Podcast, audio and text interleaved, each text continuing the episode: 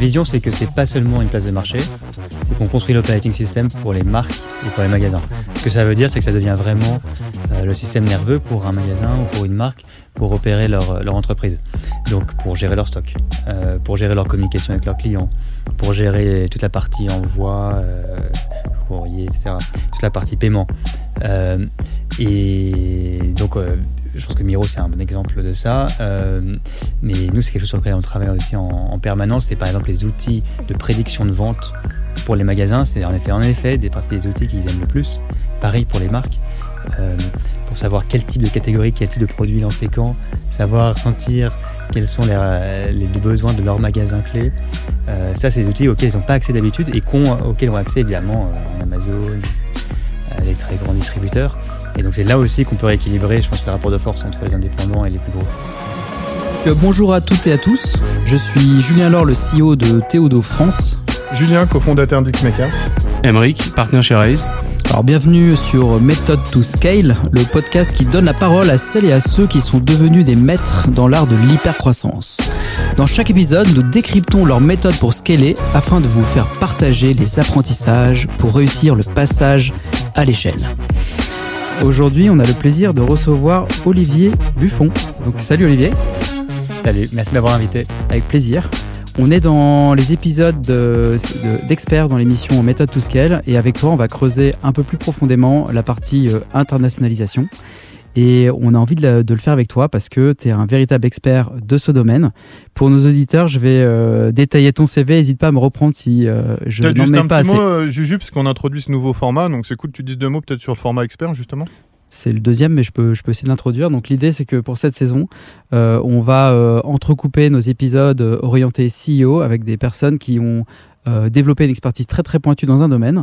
Et après avoir reçu, reçu, euh, Régis Medina sur la partie euh, Lean Management, euh, on reçoit Olivier sur la partie internationale. Je me parle plus de Régis, je viens de passer trois jours avec lui. là. C'est intéressant. Euh, donc tu as commencé dans le conseil et après quelques années, tu as pris ton premier poste dans une start-up en 2015 chez Tilt en étant GM IMIA et tu as été chargé justement de lancer et de développer le marché européen.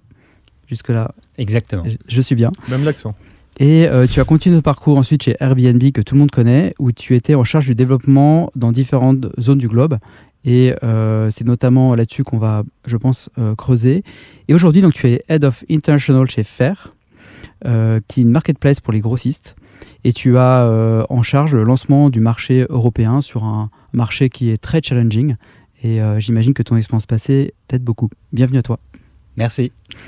Euh, dans cet épisode, on a trois sujets qu'on aimerait aborder avec toi, et notamment le premier, qui est une décision qui est au niveau plutôt stratégique, mais qui, que tout le monde peut se poser en étant dans tes baskets, qui est à quel moment et comment tu prends la décision d'ouvrir un pays?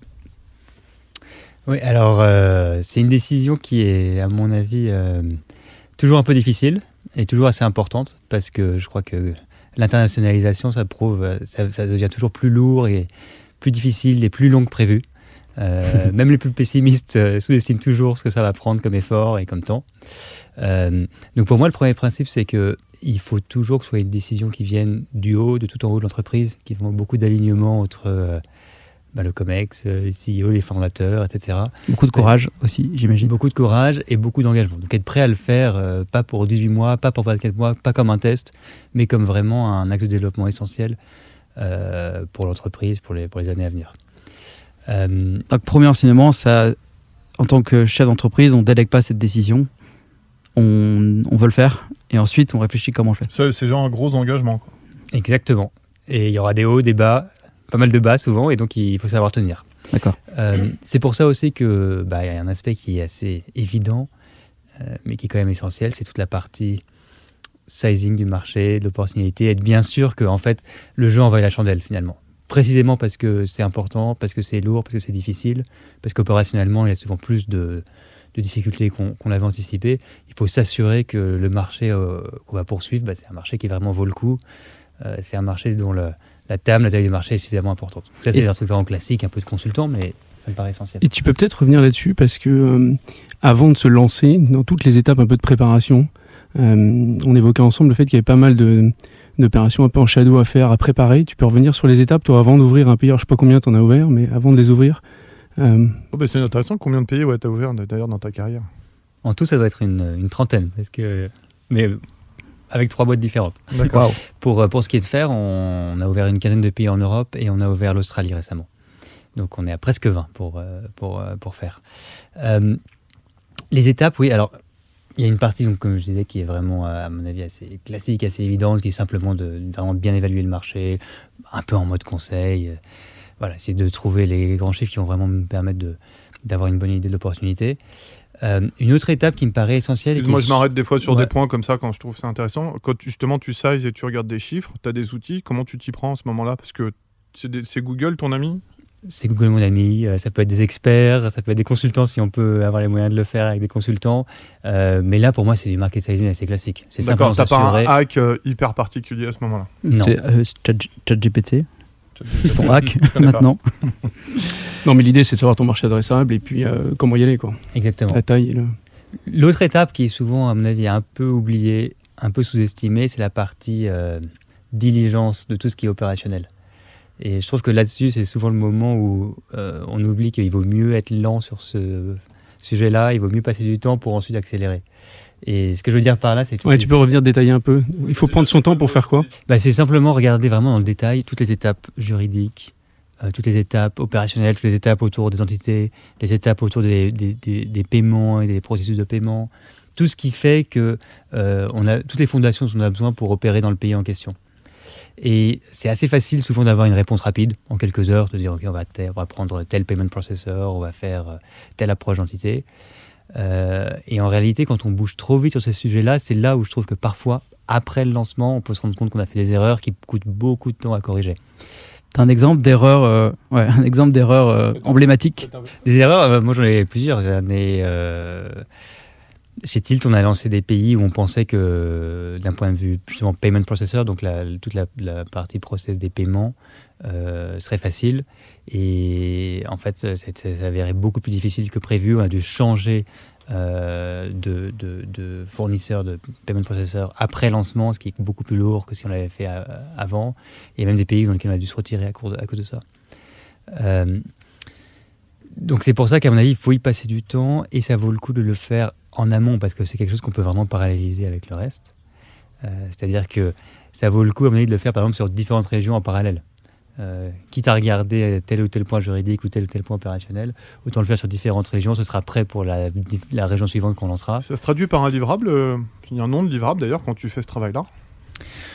Ouais, enfin, j'ai pas de nom en particulier, mais oui, c'est simplement euh, voilà, un rapport clair sur euh, Ouais. les risques en question, euh, les, les- les fournisseurs qu'on va utiliser, et puis finalement, en fait, une checklist euh, d'un point de vue purement opérationnel qu'on va suivre pour Donc chaque ouais, c'est ça, c'est un, ouais, tu vois, t'as une vraie checklist en tout cas que tu, enfin, qui est hyper pointue pour t'assurer que tout est ok. Ouais, mais avec laquelle j'arrive pas euh, avant d'avoir fait ce travail de diligence, justement. Mais ce que tu dis, c'est que ça, c'est un truc que tu fais en amont, euh, Mhm. qui peut être complètement parallélisé.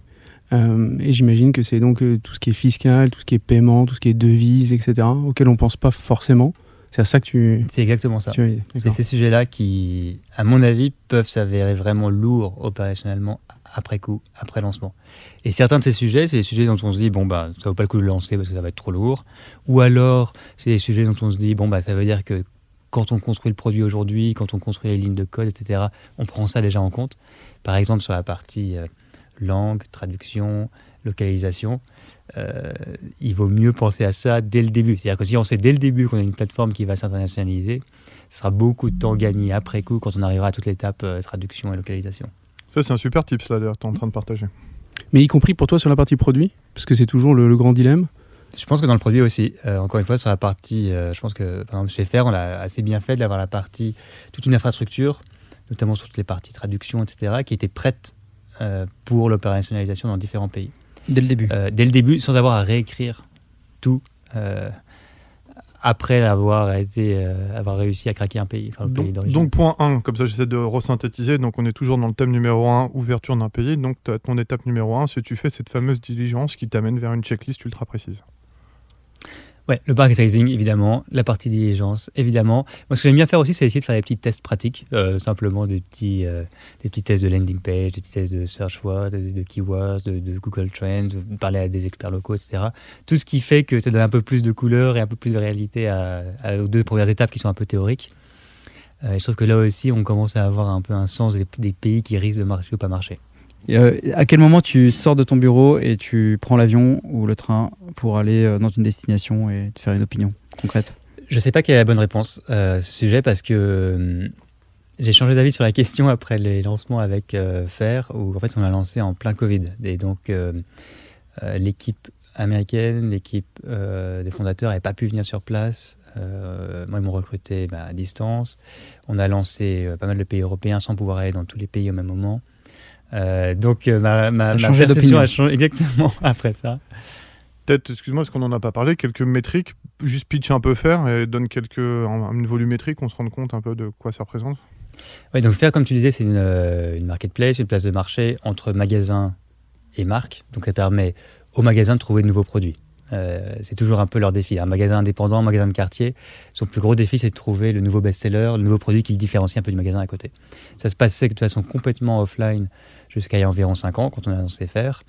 Ça se passait sur les salons, ça se passait avec des, des, représentants de commerce, etc. si tu vas au sentier à Paris, tu veux faire des magasins. Exactement. Et donc on a amené ça en ligne, ce qui a permis de, un, le rendre beaucoup plus efficace, deux, de le rendre tout au long de l'année, c'est-à-dire que c'est pas seulement à tel moment, à tel moment d'un salon, etc. Et puis trois, surtout, ça permet de vachement rééquilibrer le rapport de force avec les gros commerçants, avec les gros distributeurs, avec les géants de l'e-commerce, parce qu'en agrégeant tous ces acteurs indépendants, finalement, ils ont un poids qui est énorme. Euh, en, en, taille de marché, puisqu'on en parlait tout à l'heure, euh, c'est énorme en fait, les indépendants. En fait, on en a environ 2 millions entre les États-Unis et l'Europe. Et c'est plus de 1000 milliards de marchés adressables. Donc euh, c'est plus que le chiffre d'affaires d'Amazon et Walmart combiné. Ouais, c'est un peu la longue traîne. Quoi. tu trouves en plus des produits que tu n'aurais jamais trouvé ailleurs. Exactement. Et donc en agrégeant tout ça, on en fait, on donne un rapport de force qui est énorme et on leur donne finalement des conditions similaires. C'est-à-dire qu'un magasin qui utilise Faire, il a des conditions similaires à ce qu'aurait un gros distributeur. Il a des paiements à 60 jours, il a des retours gratuits, etc. Et donc c'est pour ça que Faire, en fait, ça a décollé très vite aux États-Unis, euh, puisque ça a à peine 5 ans, et c'est devenu un peu une solution mainstream maintenant pour les magasins indépendants aux États-Unis pour trouver des nouveaux, des nouveaux produits.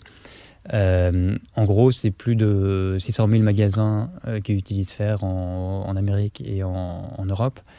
Euh, c'est plus de 80 000 marques. C'est quelques millions de produits.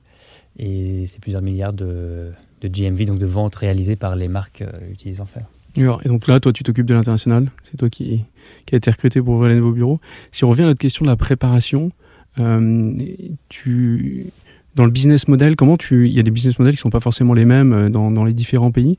Comment tu, comment tu travailles ça, euh, notamment sur tout ce qui est acquisition client, rétention, etc. Parce que j'imagine que tu essaies de regarder de façon un peu théorique déjà comment ça, comment chaque pays, la différent, euh, différence entre les pays. Exactement. Alors ça, pour moi, c'est plutôt une fois qu'on a pris cette décision que c'était bon, c'est le pays où il faut aller. Donc on arrive, excuse-moi comme ça, je suis un peu l'ordre. Donc ouais, on arrive sur le deuxième thème qui est euh, comment tu vas ouvrir, comment tu te prépares à ouvrir le pays là maintenant? Ouais, et même dans cette étape-là, je pense qu'il y a une partie qui est assez euh, théorique ou un peu euh, académique, qui est la partie, je pense à laquelle tu faisais allusion, mmh. du modèle économique, du close model. C'est-à-dire que je pense que ça n'arrive à peu près jamais qu'il y ait le même modèle économique, le même close model dans deux pays différents pour une entreprise qui veut s'internationaliser. Et ce que je veux dire par là, c'est qu'il faut avoir une vue d'abord très claire sur ce qu'est vraiment le modèle dans le pays d'origine. Donc comment est-ce qu'on acquiert ses utilisateurs ou ses clients, euh, à quel point est-ce qu'ils restent, quel est leur panier, quelle est leur rétention, etc. Et à partir de là, une fois qu'on a bien modélisé, avoir une idée de à, quel, à quoi va ressembler le modèle dans les différents pays qu'on va lancer. Et sur cette euh, partie, euh, du coup, tu, tu est-ce que tu t'inspires de modèles type des grands franchiseurs américains, type un McDo, un McDo par exemple, qui, qui, qui s'ouvre dans un pays doit réfléchir à comment les consommateurs consomment euh, un hamburger qui n'est pas le même qu'aux États-Unis. C'est ça que tu essaies de faire, c'est de capter comment les personnes achètent ouais, leur hamburger? Partie positionnement, c'est sûr qui est essentiel, je pense. Donc pour chaque nouveau pays, il faut se poser la question de comment on positionne le produit. Euh, en gros, euh, dans le cas de faire, en gros, si je suis un magasin français, quels sont vraiment les angles qui font que j'aurais envie d'utiliser faire et qui ne sont pas forcément exactement les mêmes euh, que dans un pays, même dans un pays voisin européen. Je prends l'exemple du Royaume-Uni. Euh, avec Faire, on facilite toute la partie le, commerce entre pays. Pour le Royaume-Uni, post-Brexit, c'est devenu pour beaucoup de marques et beaucoup de magasins vraiment euh, un casse-tête de réussir à vendre en Europe. Et donc cette partie de la valeur de proposition qu'on a, qui est de en gros simplifier tout leur flux entre le Royaume-Uni et l'Europe continentale, c'est vraiment essentiel pour les magasins, pour les magasins anglais. Ça l'est moins, ça l'est moins pour les magasins d'Europe continentale, puisque ça se passe un peu plus, de façon un peu plus fluide au sein de l'Union européenne. Et donc, il y a en effet cette étape-là pour moi qui est de, définir bien la valeur proposition de, proposition de valeur dans chaque pays. Et ensuite, comme je disais, le, le modèle économique, en gros, à quoi il va ressembler. Et surtout, d'avoir assez vite des moyens de le tester parce qu'il n'y a pas beaucoup, c'est assez dur de le faire, de savoir à quoi ça va ressembler vraiment avant d'avoir vraiment testé. Et donc, bah voilà, il faut ajuster. Et au fond, on en revient toujours un peu à une équation financière de, de CAC et de LTV. de coût, donc, coût d'acquisition client, euh, euh, valeur de, de, ce qu'on gagne euh, avec le client, donc sur la durée de vie du client, tes cohortes, j'imagine, tout ça. Des cohortes, et on voit pas les mêmes tendances dans chaque pays. On voit qu'il y a des pays où on peut utiliser beaucoup le paid marketing et d'autres où c'est pas possible, d'autres où on va utiliser beaucoup les emails, d'autres où il y a des contraintes réglementaires qui font que ça marchera pas autant. Ce qui fait qu'il y a des pays où on peut investir moins que dans d'autres.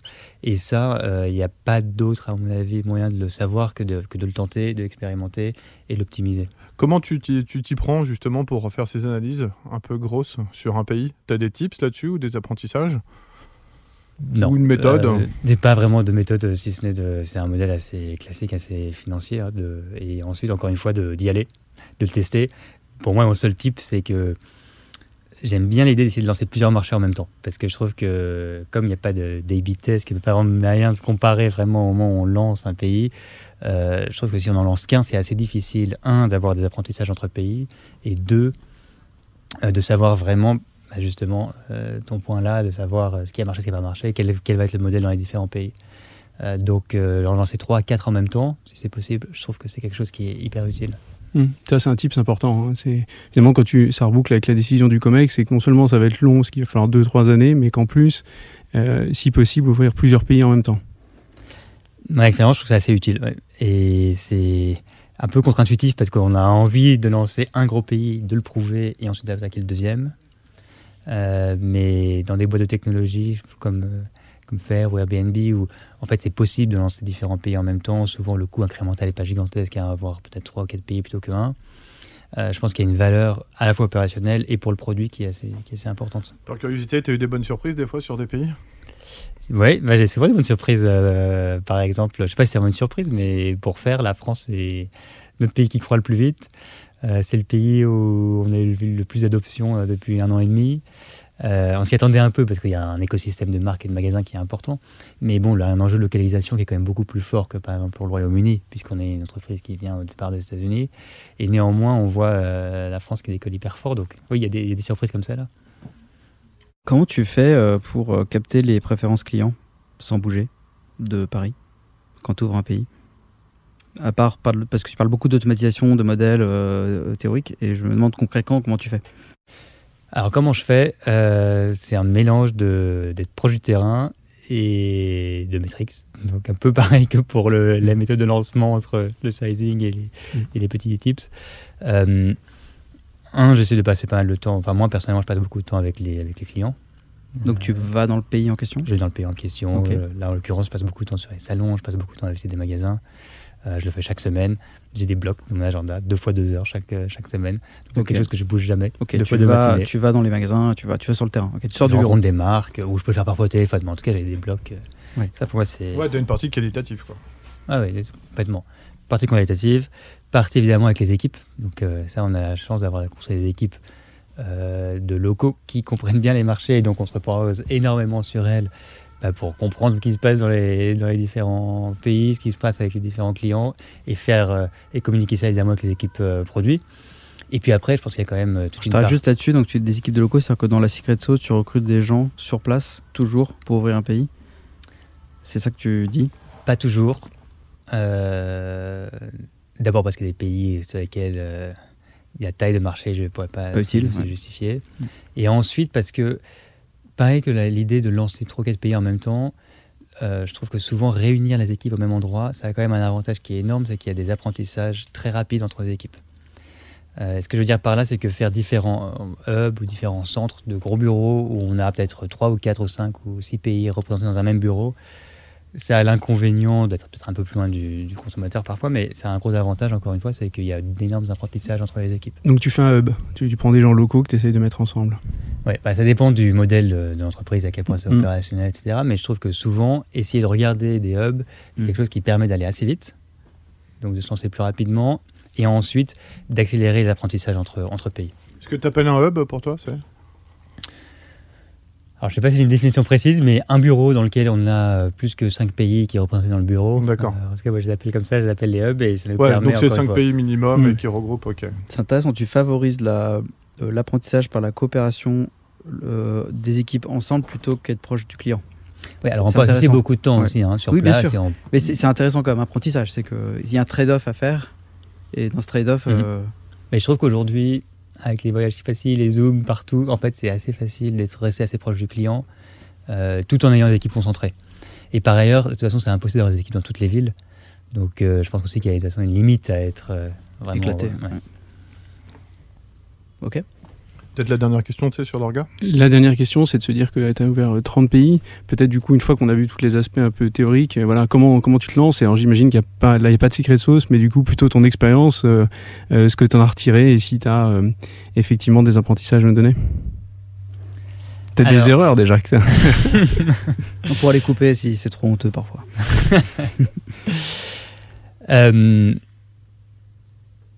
Sur la partie post-lancement, euh, d'abord, je pense que la partie recrutement, c'est un peu un classique, mais enfin, ça reste quand même vraiment l'essentiel. Euh, un, trouver un bon leader pour la région ou pour le pays, quelqu'un qui va être en gros un peu le poil à gratter de l'organisation. Cette, personne qui va être capable de dire pour ce pays-là, pour cette région-là, voilà ce qu'il faut qu'on change, voilà ce qui doit être fait différemment, voilà quelles sont les préférences du pays, et qui va continuer à marteler ce message jusqu'à ce que... Comment tu le trouves d'ailleurs, ce bon leader? C'est ton réseau? Mon réseau, des chasseurs, beaucoup de temps. En fait, euh, j'ai pas vraiment de secret, si ce n'est que je trouve que justement, il n'y a pas de raccourci, il n'y a pas de shortcut, et que simplement avoir un processus... Ouais, et puis aussi avoir un processus de, de recrutement euh, structuré et long. Euh, là encore, je trouve que c'est une étape où ça vaut le coup de perdre du temps, Mm. de ne pas aller trop vite sur les recrutements initiaux. Euh, D'ailleurs, même après, là par exemple, si je prends l'exemple de, de faire, on ne fait jamais de compromis sur le nombre d'étapes euh, d'entretien. Alors, c'est un côté un peu pénible, parce que comme on a recruté des équipes assez larges euh, en peu de temps, ça veut dire que ça fait beaucoup d'entretiens, beaucoup de temps passé, des longues journées mais c'est quand même, je trouve, une garantie de qualité qu'on ne peut pas avoir autrement. Ça enfin, en tout cas, moi, j'ai pas trouvé de, de shortcut. Donc, avoir un processus parfaitement structuré sur exactement ce qu'on veut faire avec ce rôle, exactement ce qu'il doit délivrer comme résultat, exactement quelles sont les compétences et les valeurs recherchées, et tester à chaque étape avec des personnes différentes, euh, je trouve que c'est le seul moyen d'arriver vraiment à ce résultat-là. Donc, pour revenir sur l'étape du lancement, ben, voilà, cette première étape de trouver le bon leader, pour moi, ça reste vraiment la, clé. Ensuite, être capable de lancer assez rapidement bah, avec un MVP une fois qu'on a, qu'on a suivi la, la partie de diligence assez profonde. Ensuite, en revanche, lancer assez rapidement et voir comment ça décolle. Et là, je trouve qu'il y a tellement d'apprentissage entre voir comment ça décolle, en passant du temps avec les premiers clients, en s'attachant à quelques clients clés dans les premières cohortes et voir ah bah, comment elles se comportent. Là, il y a des apprentissages énormes en, en Tu peux, semaines. tu peux en partir. Ouais, enfin, les apprentissages, c'est que tu regardes complètement comment ça réagit à ce moment-là. Exactement. C'est du day-to-day pour toi quand, quand ça se lance? Bah oui, là, au tout début, euh, même parfois euh, un peu heure par heure. hein. Ah ouais. Bah, C'est-à-dire que euh, je trouve que dans les premiers jours, premières heures, la semaine, etc., il n'y a vraiment aucune garantie. C'est-à-dire qu'il y a un moment où, où on l'ouvre, on lance et on ne sait jamais vraiment comment ça va partir. Oui. Et il y a toujours un peu une espèce de moment où on se dit Ah, est-ce qu'on va avoir la première transaction ou pas? Et c'est là où il y, a des, il, y a des, il, y a des, il y a des apprentissages concentrés en quelques, quelques semaines qui sont vraiment riches. Tu as quelques KPI que tu regardes là comme ça, très focus? Juste le, le- le volume d'achat? Premier volume, voir s'il y a déjà euh, la satisfaction, donc essayer de parler tout de suite à, à des personnes. Ou, Ah, C'est génial. ou- Ouais, tu regardes la notation, tu regardes la qualité quand même. Ah ouais, ça très vite. Ouais. Exactement. Et puis euh, voir s'il y a des gens qui commencent à revenir aussi. Mmh, Bon, donc, après, tu ça con- dépend du produit, ça dépend à quel Ouais. donc tu confrontes ton gros modèle, celui théorique, tu nous avais dit, là tes coûts d'acquisition, tu essayes de regarder après ce qui se passe dans la vraie vie. euh. Exactement. Et confronter ça. possible. Est-ce que tu as un indicateur que- qui te permet de te dropper Te dire en fait euh, l'expérience d'MVP fait qu'on va pas plus loin Que tu conseilles de, de suivre? Au fond, je pense qu'il y a le seul indicateur qui ne ment pas, qui est euh, celui qu'on va regarder, c'est celui de, bah, de la rétention, de, des- en tout cas pour les marketplaces, donc celle que j'ai, euh, pour laquelle j'ai pu travailler dans les dernières, les dernières années, c'est toujours regarder la rétention des cohortes, c'est-à-dire voir les premières cohortes euh, de clients qui sont venus. Peut-être Et tu peux voir expliquer juste que c'est une cohorte pour ceux qui connaissent pas et qui nous écoutent. Donc les groupes de clients qui arrivent, euh, soit définis par jour, par semaine, par mois, ça dépend du produit. Mais voir à quel point ils utilisent le produit, à quel point ils reviennent, à quoi ressemble leur panier. Et donc, à partir de là, voir justement, on revient à l'équation économique, juste de avoir une, bonne idée de à, quoi, va ressembler la, LTV, donc la, valeur du, client sur, les, sur plusieurs années. C'est ça au fond. Ça, plus les données de, de, de, NPS et de, feedback client, c'est ces deux indicateurs qui peuvent être dire. Euh, donc c'est Net Promoter Score pour les auditeurs. C'est une question qu'on pose, enfin, qui est posée aléatoirement, c'est ça aux personnes qui vont sur le site. Exactement, à quel point ils référeraient le, produit à quelqu'un qu'ils connaissent. Et, et, je trouve que ces deux indicateurs-là, au fond, c'est les deux qui nous permettent de dire que vraiment le produit colle au marché, qu'il y a vraiment un product market fit. Euh, et tant qu'on n'a pas réussi ça, et tant qu'on n'a pas la rétention qu'on voulait avoir, et tant qu'on n'a pas les cohortes qui reviennent naturellement, je pense qu'il y a du travail à continuer à faire, que ce soit sur la valeur de proposition, sur le pricing. Sur... Ouais, donc as pas mal, ouais, tu dois toujours être en train de t'adapter en, fonction de pas mal de paramètres, systématiquement. Quoi.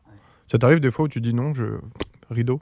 Il y a des pays qu'on a, qu a fermés. Euh, ça n'est pas arrivé avec euh, Fer. On avait la chance que ça, ça marche dans tous les pays qu'on a lancés. Mais chez Tilt, on a, on a, fermé des pays, par exemple. Et puis sinon, il y a des pays aussi où, évidemment, on a baissé les hauts investissements parce qu'on s'est rendu compte, par exemple, que ça prendrait beaucoup plus longtemps, euh, que créer l'habitude pour le consommateur qui revienne, ou bien changer le statu quo prendrait plus longtemps. Euh, je pense qu'un pays comme l'Allemagne, par exemple, c'est un pays classique où on voit souvent ça arriver pour beaucoup de boîtes de technologie, où changer le statu quo, ça prend du temps, plus de temps qu'ailleurs. Et donc être capable de, de baisser son niveau d'investissement et être prêt à avoir un horizon de temps plus long sur certains pays, c'est parfois aussi la bonne décision. Ok. Euh, on a une partie, on a une partie bonus euh, qu'on aime bien euh, aborder. C'est une question piège qu'on n'a pas envoyé ta responsable voilà. C'est fait exprès. Euh, C'était beaucoup de jargon. Je l'avais.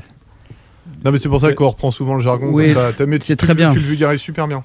La, question qu'on peut se poser, c'est une fois que tu as mis tout ça en place, comment, comment tu monitors Comment tu suis ça? Est-ce que tu as des outils en particulier? Est-ce que tu t'es inspiré d'autres sociétés Peut-être Miro, par exemple? Exactement. La vision, c'est que c'est pas seulement une place de marché, c'est qu'on construit l'operating system pour les marques et pour les magasins. Ce que ça veut dire, c'est que ça devient vraiment euh, le système nerveux pour un magasin ou pour une marque pour opérer leur, entreprise. Donc pour gérer leur stock, euh, pour gérer leur communication avec leurs clients, pour gérer toute la partie envoi, euh, courrier, etc. Toute la partie paiement. et donc, je pense que Miro, c'est un bon exemple de ça.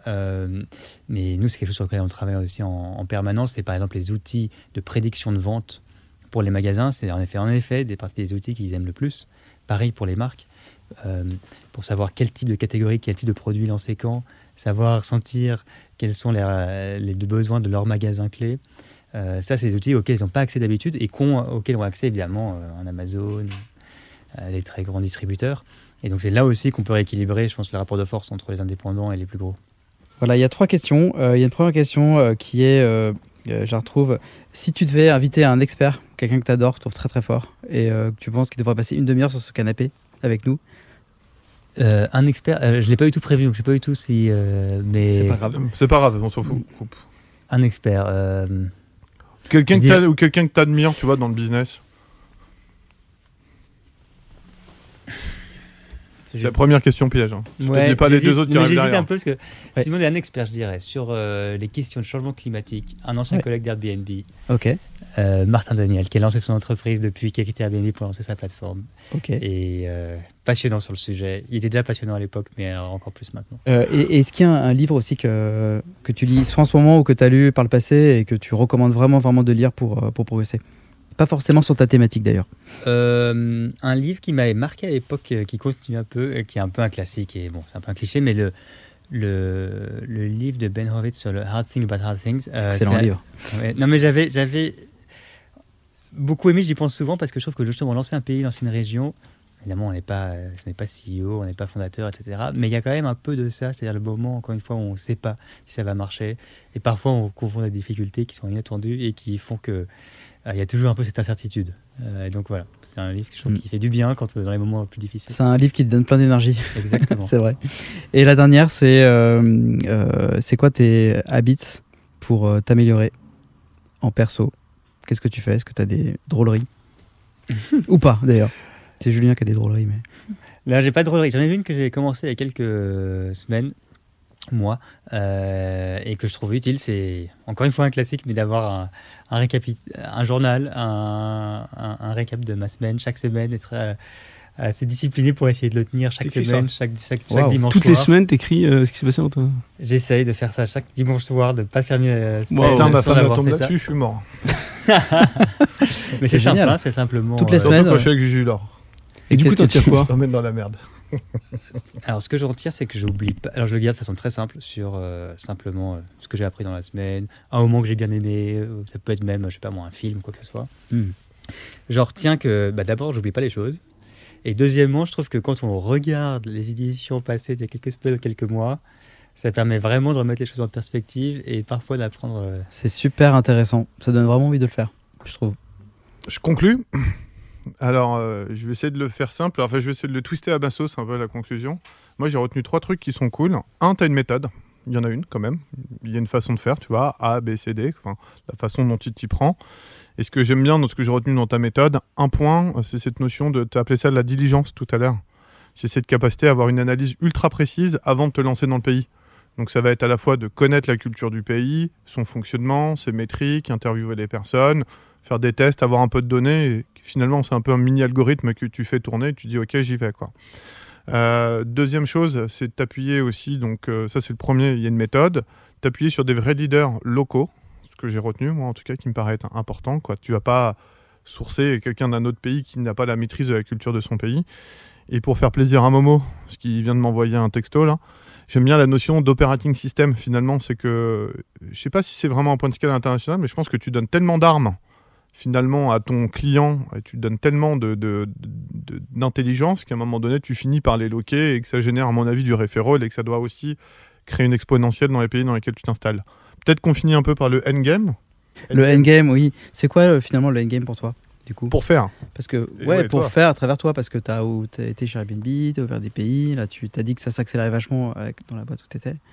Est-ce que tu as un dream bah, Le endgame pour faire, euh, et pour moi, donc ouais, l'occasion en l'occurrence, parce que j'y passe à peu près 100% de mon temps, c'est de se dire que euh, dans quelques années, euh, le commerce indépendant, il est complètement de retour. C'est-à-dire que je pense que c'est déjà quelque chose qui est en train de se passer, c'est quelque chose qu'on voit déjà fortement en France, et je pense un peu moins dans d'autres pays, en Europe ou ailleurs dans le monde. Mais en gros, dans quelques années, on a complètement remis à niveau le commerce indépendant avec les géants de la distribution.